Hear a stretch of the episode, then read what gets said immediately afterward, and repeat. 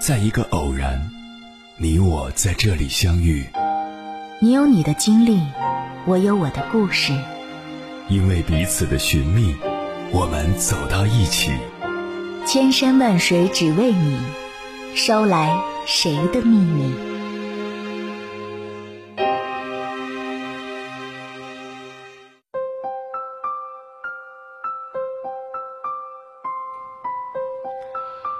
欢迎回来，各位夜行者，这里是正在直播的中国交通广播，千山万水只为你，深夜不孤单。我是迎波，绰号鸭先生。我要以黑夜为翅膀，带你在电波中自在飞翔。渣男年年有，今年特别多。最近很火的一部韩剧《夫妻的世界》，估计很多人都看过了。男主李泰武就是一个非常地道的渣男，既能让老婆觉得婚姻超完美，又能让小三儿以为遇到了真爱。外遇两年。正宫小三儿相安无事，也算是一位时间管理大师了。渣男的手段套路也总是如出一辙，比如除了常用的手机，还会准备另外一部专门撩妹的外遇手机。而这部剧中的女主，就是因为发现了丈夫藏在汽车后备箱里的第二部手机，才认清了渣男的真面目。并掌握了出轨实锤，发起反击。有意思的是，渣男的恶劣行为通常都是作为当事人的妻子不知情，而身边的朋友却个个心知肚明。所以，这个世界并不存在完美的婚姻，对完美过度的追求，反而让许多人的婚姻陷入两个困境：要么。不得不活在自己的世界中，看不到现实；要么不得不建立一种假性的亲密关系。女人拼命的付出，男人拼命的索取。女人通过对男人的付出来获得价值感。接下来，千山万水只为你，跟朋友们分享的文章名字叫《朋友圈那个宠妻狂魔出轨了》，作者。李意外。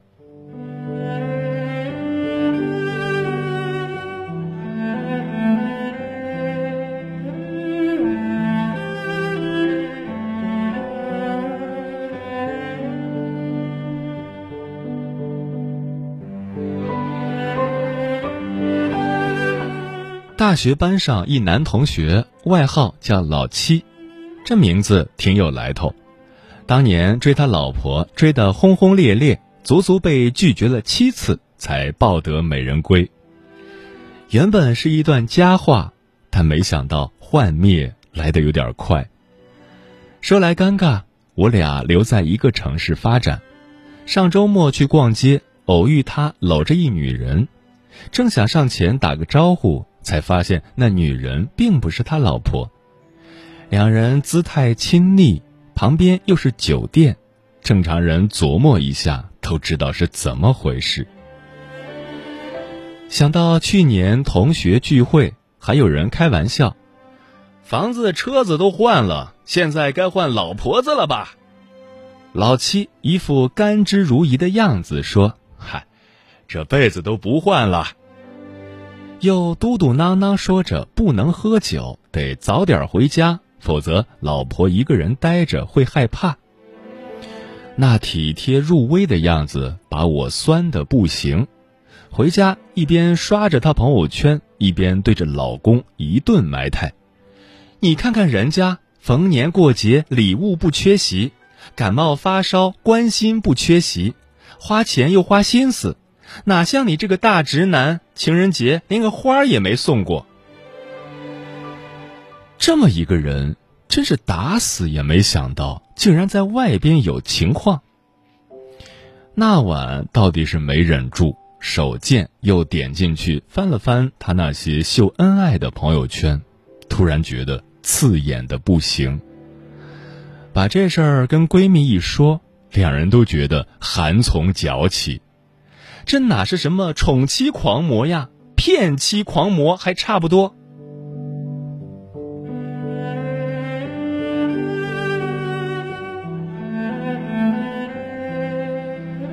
朋友问我这事儿发生在你身上你会怎么选择？离婚还是继续过？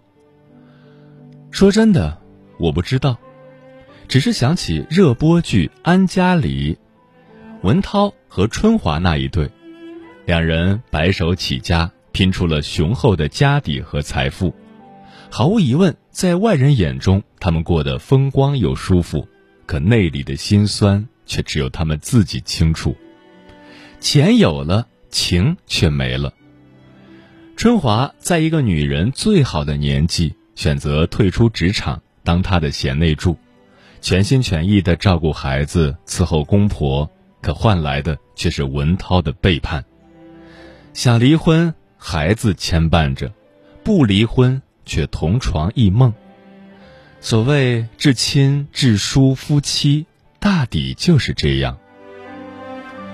空有婚姻的名分，没有夫妻的感情，每天除了争吵就是冷漠。但又不得不搭伙过着，因为上有老下有小，渐长的年龄和世俗的目光都不允许一个人对婚姻说放手就放手。可骗过了别人，终究骗不过彼此。坐在饭桌前相对无言，躺一张床上背对着背。老婆今天干了什么？老公不关心。老公明天出差去哪儿？老婆也不过问。夫妻之间说的最多的几句话是：“嗯嗯，好的，行吧。”两人一人一部手机，说相敬如宾，不如说互不干涉。最完美的离婚中有这样一段台词：“最坏的结局不是离婚，而是成为面具夫妇，对对方没有爱。”也没有任何期待，却在一起生活，这才是最大的不幸。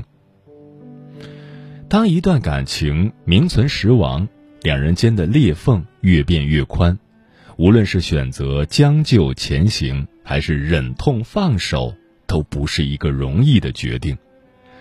只希望真到那一天，你会有能力应对，而不是束手无策哭诉。我打死也没想到他怎么变成这样，我后半辈子怎么过？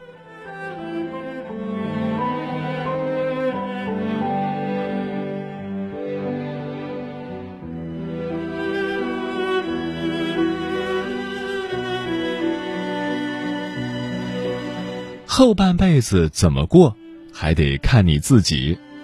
因为你若问我，一个好男人也会变心吗？我的答案是会。婚姻中的坎坷从来不会少，过好了是情人，过不好就是仇人。电影《无问东西》里，刘淑芳在北京吃苦耐劳的供许伯常念完大学。起初他们琴瑟和鸣，相知相爱，本以为日子熬出了头，不想许伯常却要悔婚。被迫在一起后，也是各种冷暴力。对妻子熟视无睹，导致刘淑芳将对许伯常的爱情转化为仇恨，最后在绝望中选择了跳井自杀。那段决绝的台词，我至今印象深刻。刘淑芳流着泪质问他：“当初是你说会跟我好一辈子的。”许伯常气急反问：“人就不能变吗？”人为什么不可以变？为什么其他的事情都可以变，而这件事情就不能变？残忍吗？残忍，但也挺现实。遇见一个爱你的人并不难，但问题的关键在于他能爱你多久。我小姨经历过两段婚姻，第一段被宠成公主。看着别人家分崩离析，庆幸着自己幸福无边。直到后来，我小姨夫突然提出离婚。他事业有成，觉得自己这些年一直在努力、在成长、在进步。回看小姨，自结婚后便一直停留在原地，没了工作，似乎也没了光芒。一个是风华正茂的中年男人，一个是折了翅膀的家庭主妇。要说没有差距，那是假的。就像电视剧《我的前半生》里唐晶那句曾触动很多人的台词：“婚姻里进步快的那个人，总会想甩掉那个原地踏步的人，因为人的本能都是希望能够更多的探求生命的外延和内涵，谁也不例外。这就是人的本性，也是婚姻的真正残酷之处。两个人在一起，就像一场博弈。”必须保持永远与对方不分伯仲、势均力敌，才能长此以往的相依相惜。否则，一个人步履不停，一个人止步不前，自然而然就会渐行渐远。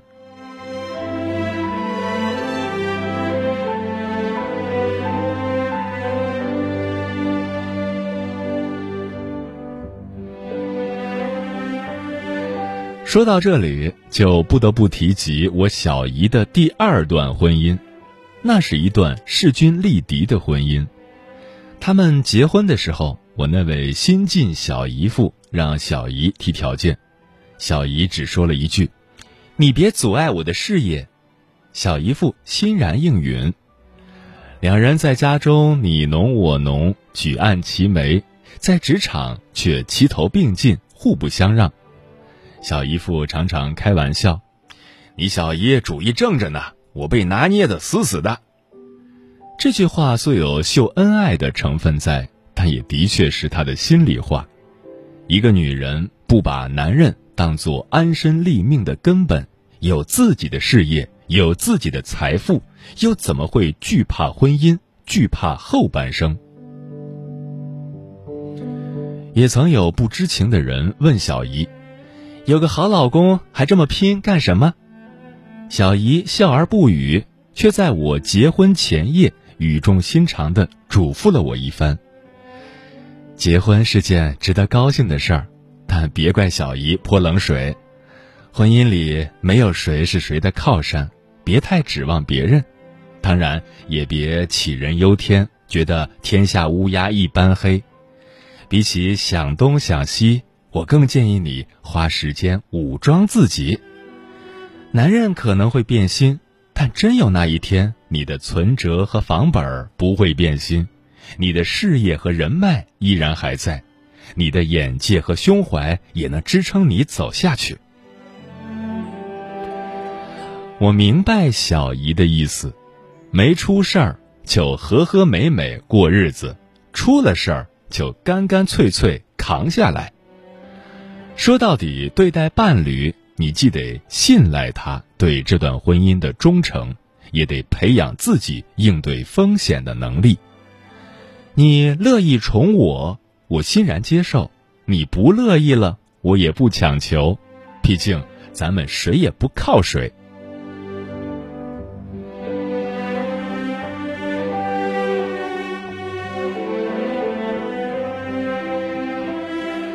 印象很深刻的一对夫妻是电影《邪不压正》上映的时候频频被人提起的姜文和周韵，一个是知名大导演，一个是不那么红的女演员。有好事者问周韵：“你是怎么拴住姜文的？”周韵不以为然：“干嘛是我拴住他，他还得拴住我呢？首先，我俩在根儿上就是平等的；其次。”我俩在生活上是互补的，他很有才华，但我其他方面比他优秀多了。言外之意是，我俩在一起不存在谁瞧不起谁，也不存在谁依附着谁，大家都是旗鼓相当的过日子。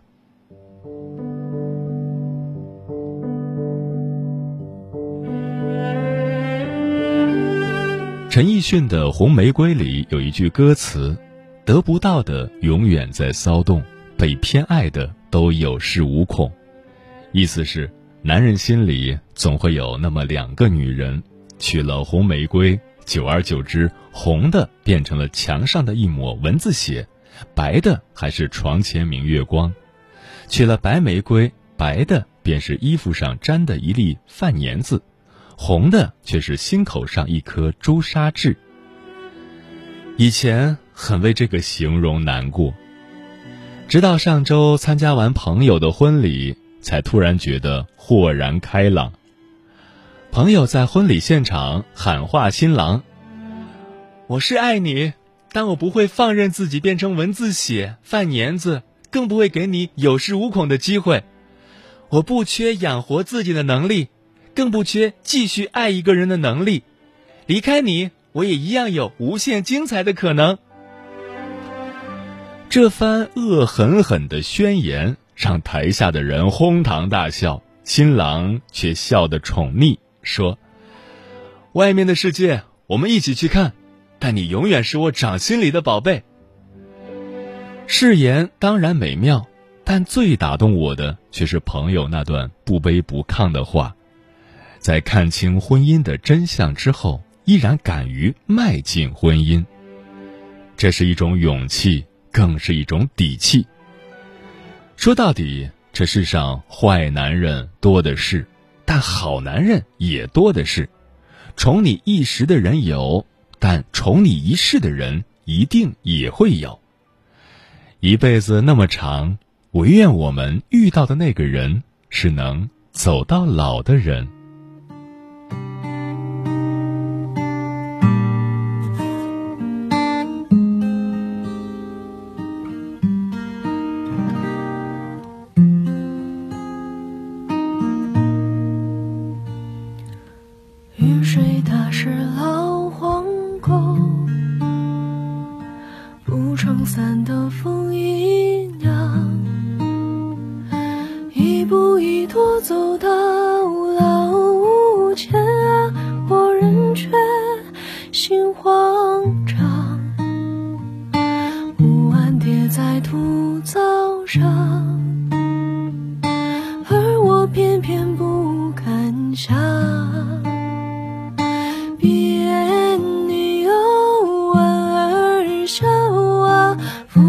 身是相逢，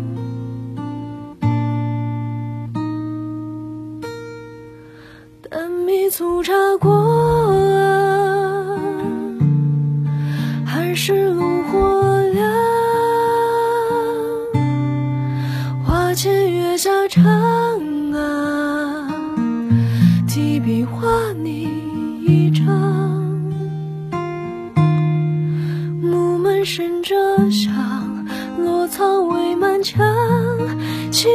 他依旧，狼不嫌糟糠。若不是你，此时。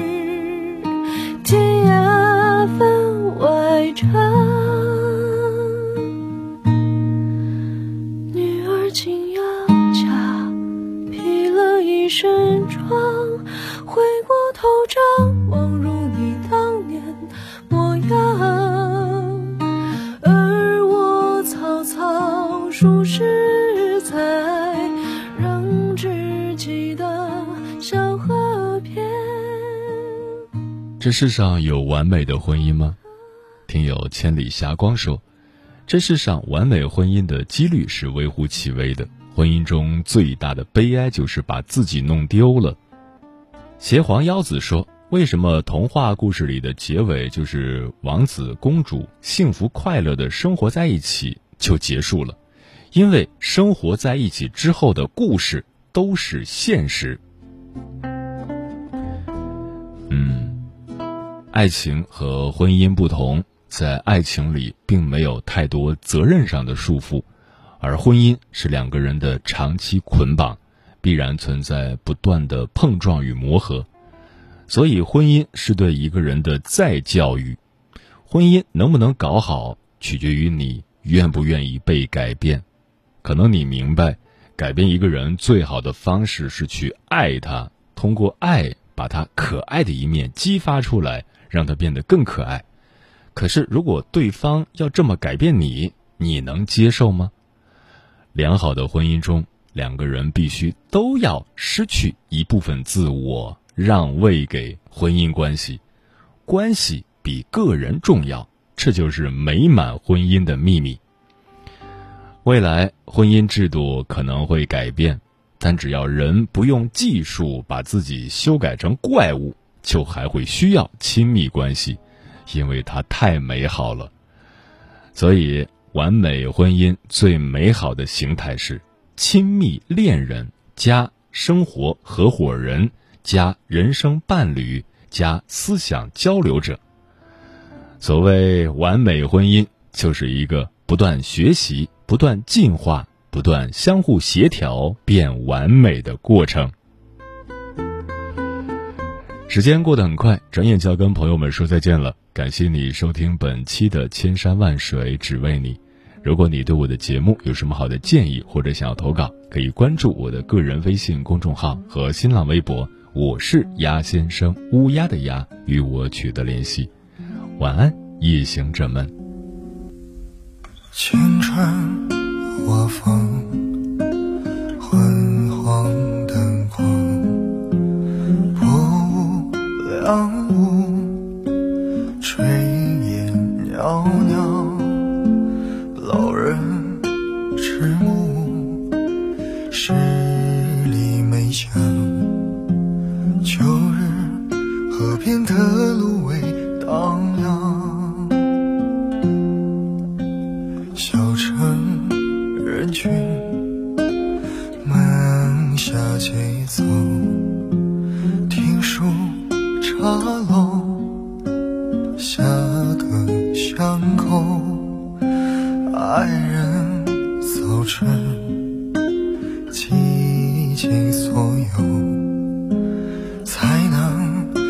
一份寻常温柔。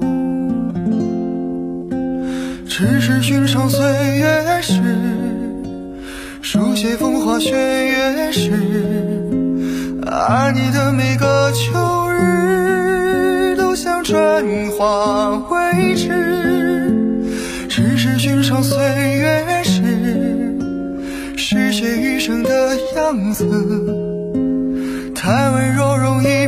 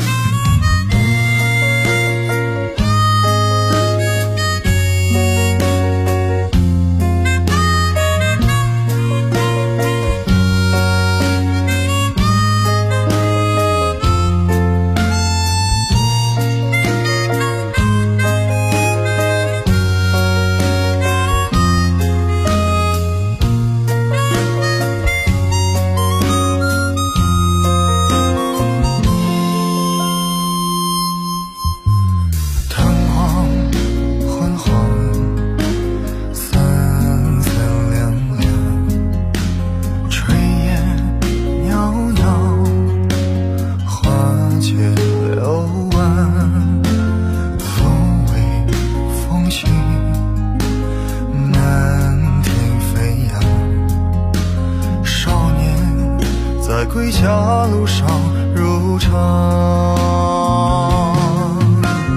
只是寻常岁月诗书写风花雪